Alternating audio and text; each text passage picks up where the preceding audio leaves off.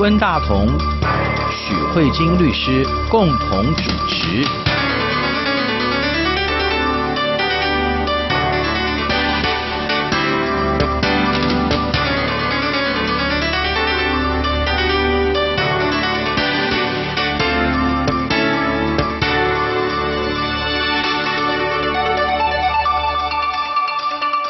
听众朋友，大家好，这里是两岸法律信箱，我是主持人许慧晶许律师。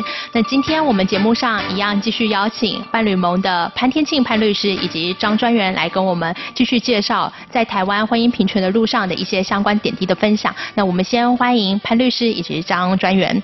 各位听众，大家好，我是潘天庆律师。大家好，我是于安。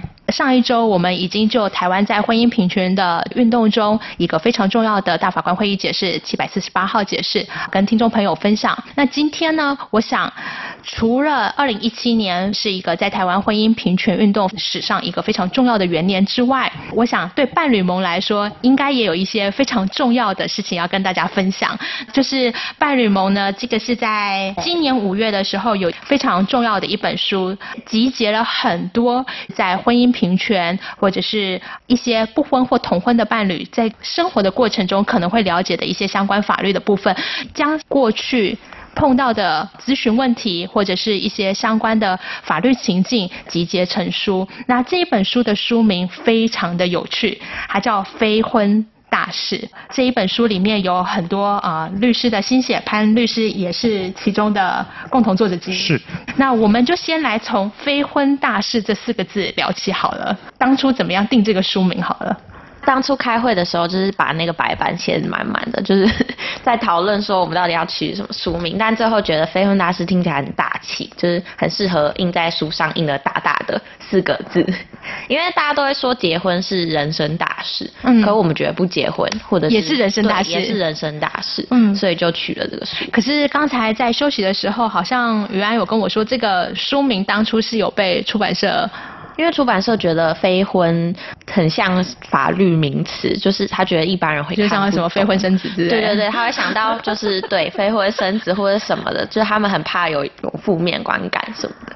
对，然后很很怕就是看不懂这本书在写什么，但其实它是一本法律工具书，那就是专门写给你不想结婚或是还不能结婚的人看的。因为刚刚徐律师有讲到，即使你不进入婚姻制度，但你还是要面临生活中很多的日常跟法律相关的问题。那这些问题到底怎么办？那其实有一些东西是法律规定已经在那边，但是人民不知道。所以当他日常生活中发生状况的时候，他就很慌，完全不知道怎么办。那这时候可以怎么办？就是 来法律咨询。对，所以其实伴侣盟做了很多年的法律咨询服务，然后其实。我会觉得就是很多故事，就是我们一般听不到的故事，因为从小到大在偶像剧看到的人们相爱的故事，大概就是长成那个样子，就是一个男生一个女生，然后他们好像要白头偕老这样。对，但其实有很多故事是不会被提及，但其实也发生在我们日常的，比如说像台湾有非常非常多很特别的。夫妻的关系，我们还是这样简称好了。比如说，有一个男方跟一个女方，他们过去是夫妻，但他们后来离婚了，但他们觉得彼此还是生命中很重要的人，所以他们依然住在一起。那他们可能感情上也有羁绊。那这样他们到底该被称作什么？嗯，对。然后或者是像以前台湾的婚姻章会开始修改，是因为那时候。两岸的关系就是开放探亲，结果发现很多人回去之后，发现他可能有配偶在中国大陆，对对对。我们节目上也曾经对，对就这个部分特别。所以其实有非常多的故事，就是明明就不是一夫一妻，然后终身永远在一起，然后关系都不会变淡，然后白头偕老一生一世这样子的故事，但为什么我们都看不到？嗯、那也有很多关系，比如说。一对夫妻，他们可能感情不和睦，但是他们谈不拢离婚，所以他们就想说，算了，我婚姻就摆在那里，那我们也别离了，反正我们鸵鸟心态，对，我们就不要生活在一起就好，见不到彼此，可能真的十几年都没有见到彼此，那可能两个人都各自有自己的伴侣，那他们现在那个同居的伴侣在法律上到底算什么？就是不是配偶，因为你在法律上有另外一个配偶，但你跟那个配偶其实没有关系，真的跟你有关系的人，在法律上却像陌生人一样。所以其实有非常多的故事，让我们觉得有必要出版一本书。那为什么会想要出这本《非婚大事》？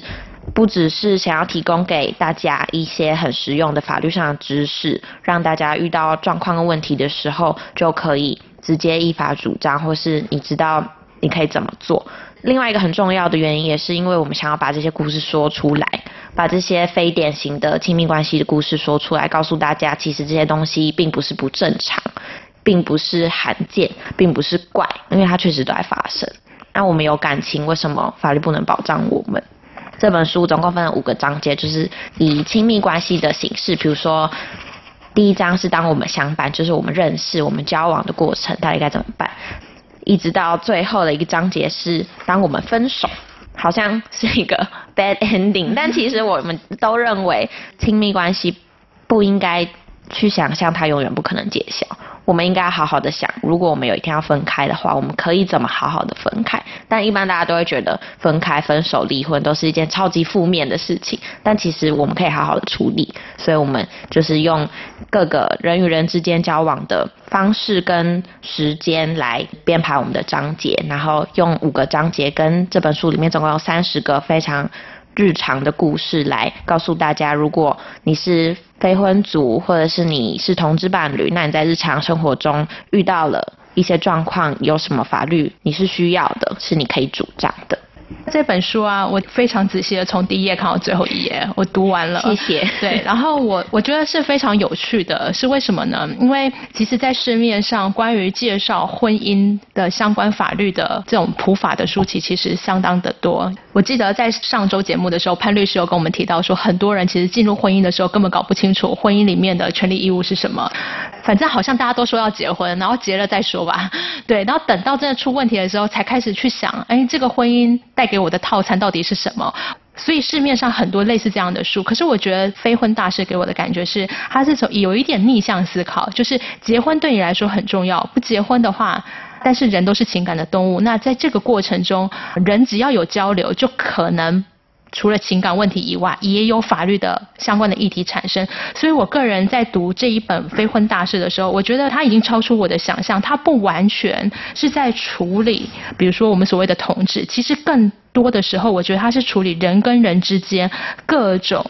相处而可能产生的情境，所以因此我觉得这个题目它的副标题是这样写的，它是写不婚族，然后斜线同志伴侣一定要晓得的生活法律。其实我觉得，即便你是已婚的人，也很适合看这本书。其实我们带这本书在各个城市做讲座的时候。讲座完会来到前面跟我们说，我真的很希望他早点读到这本书的人都是已婚的女性。对啊，对，所以我觉得这个副标题反而是，如果你让我挑剔的话，我觉得这个副标题反而下的不好，因为它好像局限了就是不婚族跟同志伴侣。我觉得你不要去去区分是不是要结婚或是什么，其实我觉得它可以更宏观一点，就是人跟人之间相处，可能都是这个非婚大事里面所提及的这个议题。所以我仔细读了这个非婚大事这本书。就跟我平时在读这个呃相关的这些法普的书籍，我觉得有个很大不一样的地方是，这一本书就像于安介绍，它是有一个生命历程的过程，人跟人之间的相处就是。从不认识到认识，认识之间可能会产生一些火花吧。那这些东西我们可以说有一些好的事情，可能也有一些争议要处理的。可是人跟人之间，我觉得不会最后走分手是不好，因为人跟人之间最后都是要散的。不论你是白头偕老到死亡为止，那也是一种分手。嗯、是。对啊，那或者是说情缘已尽的这种分手，所以怎么聚？就一定会有散的结果。那这个部分的话，呃，我觉得是非常有戏剧性的。它的五个章节分别是：当我们相伴，然后呢，开始有情感的接触以后，也许。有难同当，所以呢，当我们有难的时候，那接下来人跟人之间的情感可能有小孩，然后呢，感情变复杂，最后呢是分手的部分来处理。那在这每一个章节里面，我刚才在休息的时候有跟潘律师聊到，就是其实我觉得这本书比较大的特色是这样子，它每一个是用案例式的方式，就像于安提到，这一本书是集结了三十个故事，那这个故事应该都算是实际可能遭遇。的案例进行做改编的，所以某种程度上它是故事，可是你也可以说这是一个背后有血淋淋、活生生的生命的经验在里面。呃，每一个故事的背后，我觉得这本书最棒的地方是在啊、呃、哪里？就是它如果故事里面涉及到的是三方的角色的时候，它并不会只有单一的呈现某一个个案的生命历程。我举我觉得印象蛮深刻的地方好了，就是当感情变复杂好了，我们想如果。假设哦，这个感情之间负有忠诚义务的话，那今天如果有第三人介入的情况，这时候我觉得一般传统来说，可能就是一面站在所谓的呃，哎，那个以前韩剧有一段什么大老婆的反击有没有？就觉得哇，正正当当，对不对？但是如果你说什么，哎，小三的反击，感觉政治就不太正确的感觉。但是我觉得这本书有趣的地方是，今天如果有三个人，他没有什么大老婆的反击，或是什么，哎，小三的。呃，是史上最呛的小三，对对对，小三的逆袭或史上最呛小小三这一类的，他其实是非常平稳的。他从三个人的关系，也许可能今天是。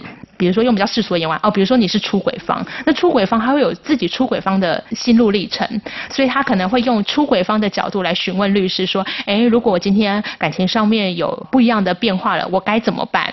那另外也有就是，如果我们定位是大老婆的话，那大老婆也会说，哎，今天有这样的一个情况，我在法律上有什么样的权利保护，以及你所谓的被定义为小三的，所以在这一个章节里面，它呈现了三个不同人的观点，我觉得这个是非常平衡报道，而且我觉得非常的。好，这个是我非常喜欢，而且它这个好处是它的故事就用同一个故事，然后呈现不一样的人的观点。我们用了三个人，就分别去找律师，然后问他们想问的问题。对对对对，对，我很喜欢这个章节，这样的一个安排是我觉得非常特殊，也跟一般市面上在介绍婚姻或者是呃相关的权利的部分，我觉得是很突出的一点。那这个部分或许刚好跟于安刚才提到的是。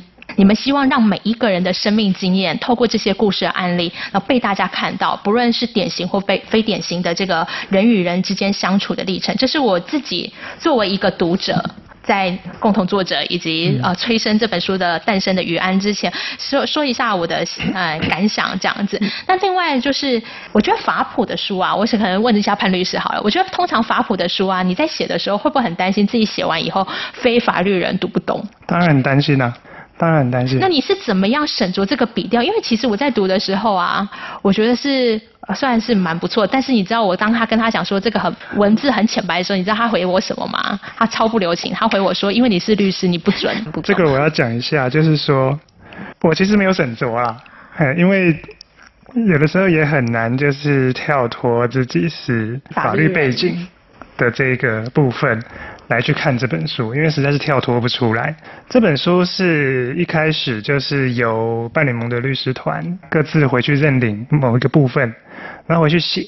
然后还好，就是因为这里面我们的作者有列简志杰秘书长在里面。那志杰他本身并不是法律背景出身，但是他收到我们律师团写的东西之后，他的反应就是看不太懂。很生硬，然后跳来跳去，然后每一个人写的风格都不一样，因为那个时候还在一个初期同整的阶段，每一个人写的风格都不一样，他看得很痛苦这样子。所以其实这本书的架构应该可以讲，不是法律人弄出来的，而是非法律人弄出来的。对，我想说，不管怎么怎么样的成功，所以才会。像许律师讲的怎么好读？但其实因为这本书处理的东西非常多，所以它是基本上是一本工具书，所以其实还是会有读者来问我们到底要怎么读。那事实上就是你可以把它当故事看，因为我们列了三十个故事，嗯，你觉得故事有趣，你再去看法律到底怎么写就好了。因为我可能现在并不需要当有了孩子这个章节的故事啊，都有可能不会处理，或者是关于感染者的注意事项的这些，并不是我日常需要的，所以。其实很多人读这本书，你可以先看目录的章节，然后你想要了解什么故事，你就去。可以跳着看，对，可以跳着看，它并不是一个要从第一页这样顺着读到完的书籍。好，关于如何看，我等一下可以提供听众朋友一个小方法。我们时间的关系，我们先休息一下。那接下来呢，在休息过后，我要来请问两位，就是在你们呃协助这么多平权运动过程中，以及这个三十个血淋淋的故事，想要跟你们再访问你们印象深刻的，那我们的挑几个有趣的或者是有代表性的经验来跟听众朋友分享。我们先休息一下。无限的爱向全世界传开永恒的关怀来自他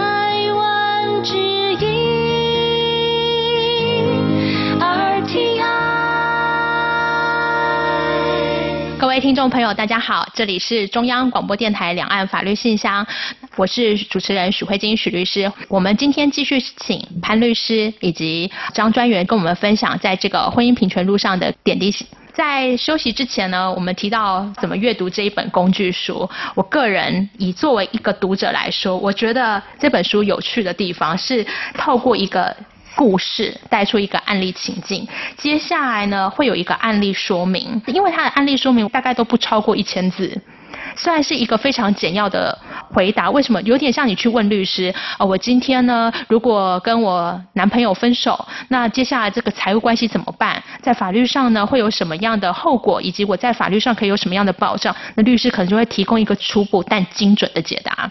那接下来呢，这本书这么长，后面是在写什么呢？如果你今天真的碰到了。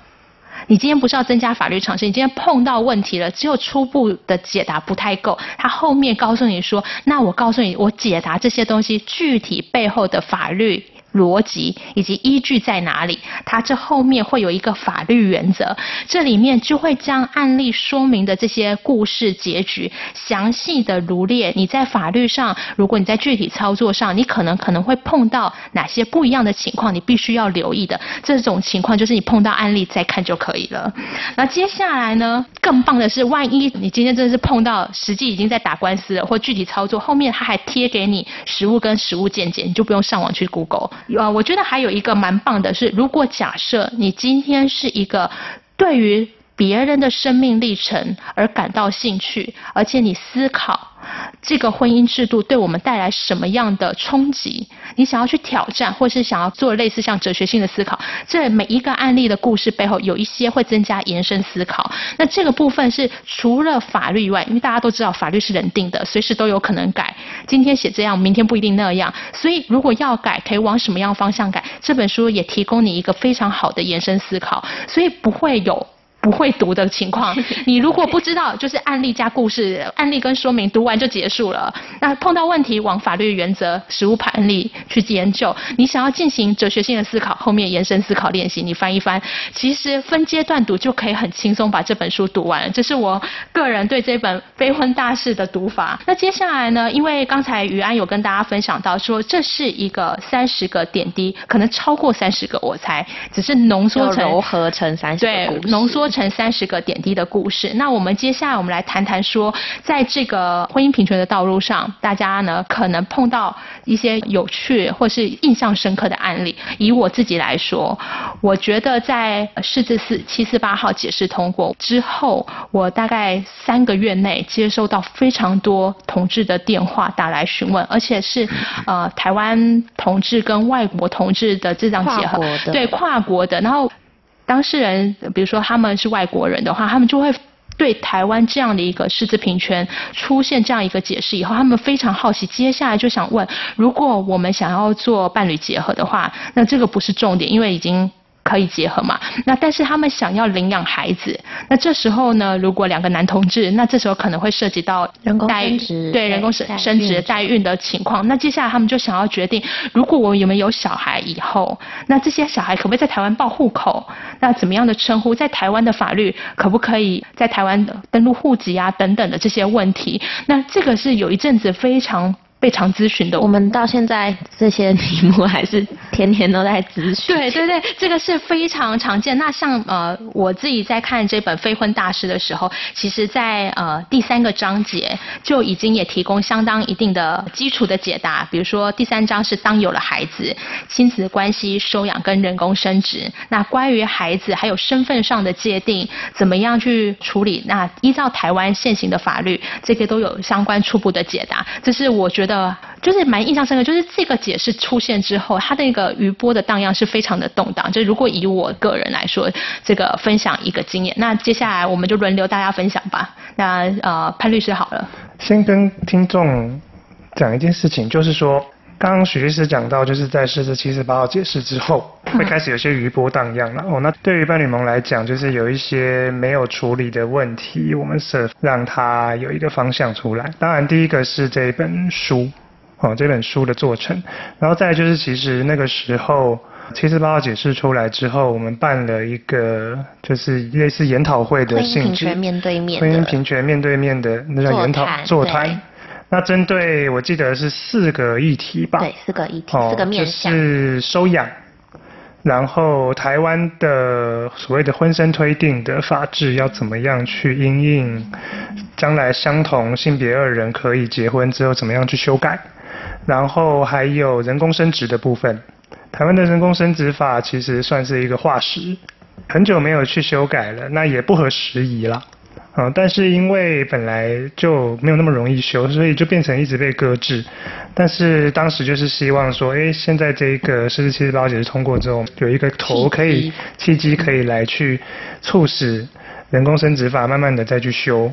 然后最后一个就是关于跨国伴侣的，跨国伴侣的在台湾的一些居留的状况，以及如何取得身份，或者甚至提到小孩子的部分，哦，都有作为一个座谈去讨论。我可能这边就是讲一下，就是因为毕竟节目是诶两岸两岸关系，嗯，呃，我们的节目就叫两岸法律信箱，有没有？两岸就已经在其一开始破题。对，在这本书里面其实没有去处理到跨国伴侣的，可以再写第二本啊？对，呃，没有。当初有想要放进，有想要放进来，没有就直接写第二本就好了。对。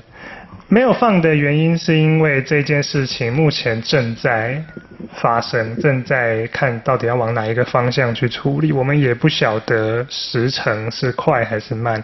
也许我们写到一半，然后台湾政府的一些关于跨国伴侣的的处理的方式政策，也许就出来。然后也许跟我们想象的不一样，或者怎么样的，总之变数还蛮大的。所以当时律师团们就有去讨论说，跨国伴侣这个部分，我们暂时就不要把它放到书里面来。但是就我所知，就是说台湾人跟大陆人结婚的话，哦，好像是应该要就是先在大陆办理结婚登记。可是因为在中国大陆其实没有相同性别的人可以结婚的这样子的法制嘛，所以这就会导致说同志其实根本就不可能在中国大陆取得结婚登记，然后再回来台湾办这样子，所以这个部分的话就会变成台湾的，像现在台湾等到明年二零一九年哦，我们可以按照十至七十八号解释相同性别的人可以结婚了之后，那如果同志他的另一半是中国大陆人，那怎么办？其实我们还有一个另外一个案件也是在处理的过程中，就是就是有我们台湾人跟南非的人的同志伴侣结婚这样子，在南非结婚，因为南非是一个就是已经通过婚姻平权的国家。可是问题是，就是之前因为他们想要回来台湾，来台湾住，来台湾长期居留，可是因为台湾到现在还是没有像同性别的人可以结婚的法制，所以。就变成说，当时我们的外交单位就不准他的南非的同志伴侣在台湾居留，就取得依亲居留了，只能够用观光，或者甚至他可能要找工作还是干嘛的，用工作签证之类的。嗯、这个部分就引发了我们的讨论，就是说，哎，今天如果等到台湾的婚姻平权通过之后，那台湾人如果跟同样是通过婚姻平权的国家的人结婚，在台湾是不是就没什么问题了？那如果是没有通过婚姻平权的国家的呢？好，那除此之外，呃，台湾其实还有所谓的就是特定国家，就是说二十二十几个，二十一，二十一个国家。如果你要跟这个国家的人民结婚的话，你是必须要通过境外面谈，嗯，然后也必须要在那个国家取得结婚登记，你才可以回来办回来台湾办理结婚登记。那这些要境外面谈的国家，如果他们就是说，我们台湾有有台湾人想要跟这个国家的人结婚，结为同志婚姻的话，那又该怎么处理？所以这个部分其实也是同志伴侣的议题。那因为就是一些因素，所以暂时没有放在书里面。但其实这个东西我们一直在处理，然后而且对我来说印象很深刻，因为对于他们来说，他们。要么不能结婚，要么不能拘留。嗯，哦，我觉得居留也是个很大的问题。即使用伴侣的身份，之前也是不能拘留。那前一阵子可能有一些放宽的状况，可是我我记得后来好像状况，对 update 好像也不是很好这样子。对，可能外交部那边又有一些状况，所以就会变成说，那这些跟外国人，哦，不管他是特定国家，或者没有同志婚姻的国家，或者有同志婚姻的国家，刚刚结婚在台湾都没有办法居留。那这个其实就是我们的政策、我们的法制在拆散这样子的同志伴侣。嗯，对。那所以在这个部分，其实就是变成说，我们一直在努力去。看能不能够为他们争取一些法律上的权利，这样子。那我有一点好奇，就是如果在呃释字七百四十八号解释之后提到，就是呃相关的法制要健全，或者是立法嘛，这是立法形成自由，那会同步的、全面的就这些，比如说刚才潘律师提到的，比如说跨境伴侣的呃拘留啊，然后以及结婚啊，这样甚至涉及到收养，目前我们的法制动作是会一起配套，还是仍然静观其变？其实当初的释字八号解释，他有说他的解释范围只限于婚姻章，所以他的意思就是说，关于孩子、关于亲子关系要怎么走，它是一个问号。就是因为如果我们现在是异性恋的配偶的话，在法律上不止民法的规定我们都可以适用，还有非常多其他各个日常生活相关的法律，比如说我可不可以请婚假啊，这种劳动法或者是。其他法规依据上，只要有写到配偶的关系，我们都可以适用。嗯。但是如果你是同志的伴侣，未来到底会怎么样？它其实真的是一个问号，因为这个制度太庞大了，它涉及的面向太多。那到底会怎么走？会怎么立法？然后立在什么法下面？其实非常仰赖政治动向。对。但是我们也一直非常在努力，想要把它毕其功于一啦。嗯。因为。如果你不一起解决的话，未来只会发生更多问题啊。对啊，对，因为只有解决婚姻的不够啊，因为你看这个非婚大事里面是一个过程，它一定会产生额外衍生出更多的其他相关的法律议题。是。那于安，因为我们时间有限，我给你一点点时间讲一下你印象深刻的案件。那我讲一个，就是当初其实我们写这些故事之后，跟出版社来回沟通的过程。好了，因为其实我们讲过这本书里面放入了非常多非典型的生命经验，比如说我们有提到跟未成年交往，嗯，我们台湾的性同意权是十六岁，嗯，然后刑法上成年是十八，民法是二十嘛。在不同法律上的未成年定义是不一样的。那如果我的另外一半是一个未成年，我的所有东西的界限到底在哪里？我们在处理这部分，然后出版社当初就认为他是不是太敏感了？那我们就希望有一个机会把它说清楚。那我们在里面也放入了关于感染者的案子，就是如果我是一个 HIV 的感染者，那我在日常生活中到底该怎么？我跟我的伴侣的性行为，或是我们的交往关系，到底应该怎么做才不会违反法律，才不会影响我们的关系，才不会让对方不舒服？那这些故事，我们最终都还是把它放进去了，因为我们觉得这些故事必须要写出来，因为有人知道，有人需要。所以，如果你用一个很传统的眼光来看待的话，可能会觉得好像很多负面故事，比如说。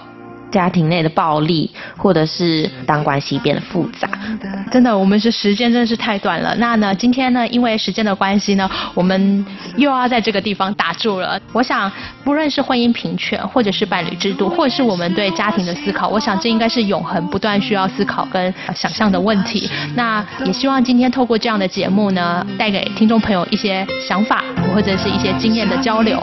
我们今天谢谢潘律师，以及谢谢于安。那我们下周。再会，拜拜。来来去去，没有人会注目。我是可有可无的小人物。我不